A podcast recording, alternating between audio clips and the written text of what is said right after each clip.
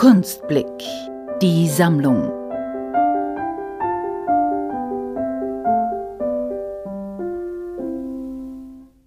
Ich bin Oskar Staudinger und ich bin ein Künstler, der in Dresden wohnt. Das kam aber daher, dass mein Vater Opernsänger war und dann von Engagement zu Engagement gezogen ist und so sind wir nach Dresden gekommen. Also ich bin Künstler und ich bin der Liebe wegen zur Kunst gekommen, weil ich mich damals in eine Kunststudentin verknallt hatte. Und sie wollte dann unbedingt in Dresden Kunst studieren und da dachte ich, ja, das passt ja. Und dann habe ich, um sie zu beeindrucken, in 14 Tagen vor Bewerbungsschluss die Kunstmappe gezeichnet. Und dann hatte ich das Studium plötzlich in der Tasche und dachte mir, na ja, dann ist unsere Beziehung leider nicht mehr ganz so also wir sind noch befreundet, aber es ist leider auseinandergegangen und da hatte ich dann das Kunststudium schon und da dachte ich mir, naja, dann machst du das jetzt. und so bin ich zur Kunst gekommen. Meine Kunst? Ist meist, also nicht immer schwarzhumorig. Ich habe auch Sachen, die sind einfach nur klassisch romantisch, aber ohne diesen esoterischen Ballast der Romantiker gestartet habe ich schwarzhumorig. Also es sind dann Leute gestorben, aber auf humoristische Weise.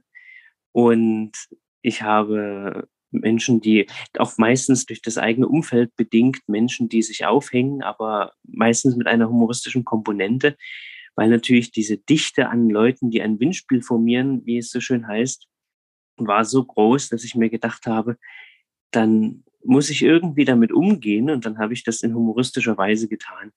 Ich glaube, ich habe jetzt dreimal humoristisch gesagt, das ziehen wir ab. Aber ich habe auf die Weise einen Weg gefunden, dann doch mit den ganzen Suizidanten irgendwie umzugehen und habe das dann in Bilder gepackt, die größtenteils schwarzhumorige Tuschezeichnungen waren. Ich finde bei Tusche so praktisch, dass sie so schnell trocken wird. Ich finde erstens die Art und Weise, ich bin ein großer Edward Gorey-Fan. Also das war so ein amerikanischer Illustrator, und der hatte so eine fein gestrichelten Tuschezeichnungen, auch alle eher etwas düstere.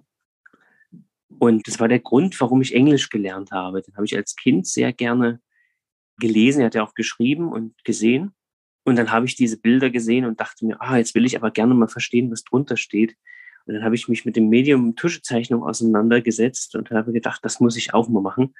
Und dann ist das alles ein bisschen verschütt gegangen, weil ich dann angefangen hatte, Mediengestaltung zu lernen und habe dann größtenteils im digitalen Bereich was gemacht und dann hatte ich besagte Kunststudentin kennengelernt und dann kam das alles wieder hoch, weil ich musste ja in zwei Wochen eine Mappe anfertigen.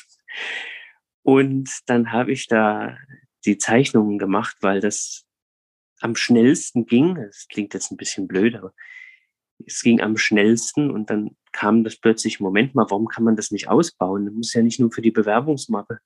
Und der Bildfindungsprozess ist gar nicht so spektakulär. Ich muss da offen gestehen, ich stehe früh auf, mir fällt irgendwas ein oder ich habe noch eine Idee, die mir irgendwie durch den Kopf geisterte.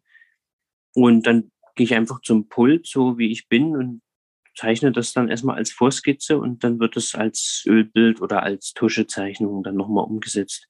Wobei die Ölbilder auch alle in Schwarz-Weiß sind. Der Titel. Das ist Dienst nach Vorschrift. Und zwar ist es eine Putzfrau, die in einem sagen wir mal, Büro, hinten hängt übrigens Kaiser Franz Josef. Wenn man genau hinguckt, sieht man die Hand, die sich auf dem Schwert abstützt. Und sie putzt weiter das Büro von dem Chef, der sich aber schon längst aufgehängt hat, weil wahrscheinlich die Zahlen zu rot waren. Und sie putzt und putzt und merkt in ihrer Dienstbeflissenheit oder in ihrem woanders sein, gar nicht, dass sie jetzt gerade die Leiche mitputzt. Und ja, das ist auch aus dieser etwas schwärzeren Reihe. Das ist noch in so einer Japan-Tusche, die leichten Braunschimmer hat. Ich habe dann später bin ich umgeschwenkt auf eine Tusche mit einem Blauschimmer, weil das viel düsterer wirkt. Und das ist so ein, ja, wie kann man das beschreiben? So wenn zwei Welten aufeinander prallen, so dieser Dienstmodus und diese Gesamtsituation, aber der Dienstmodus wird weiter ausgeführt. Es ist so wie Golf spielen, wenn der Tornado kommt oder sowas. Ich, ich finde sowas mal faszinierend. Technik und Maße. Das ist 25,5 mal 38, also das Bildformat, das Motiv und die Außenmaße sind, glaube ich, 50 mal 60. Das Werk. Naja, ich hatte eine hohe, in meinem Bekannten- und Freundeskreis und auch in der Verwandtschaft, eine hohe Rate an Menschen, die sich aufgehängt haben.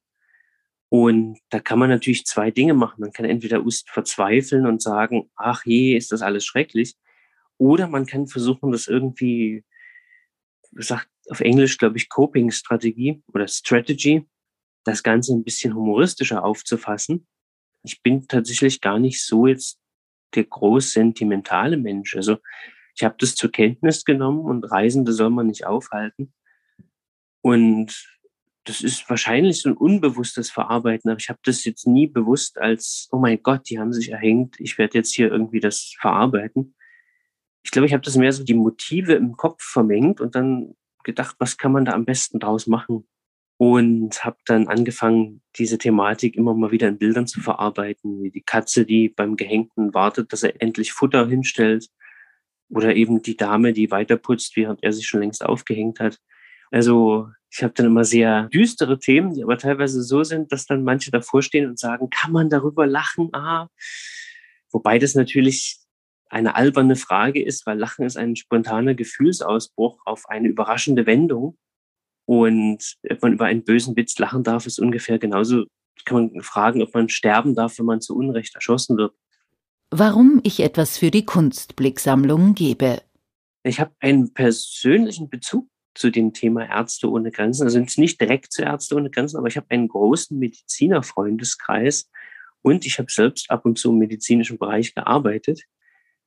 Und da war das dann auch allein schon vom Thema naheliegend. Und als mir dann eine Bekannte sagte, die sammeln Bilder für Ärzte ohne Grenzen, also es war jetzt sehr grob formuliert, ich hatte noch keine weiteren Informationen, da war ich natürlich gleich, ach, das passt ja. Und so kam das dann zustande.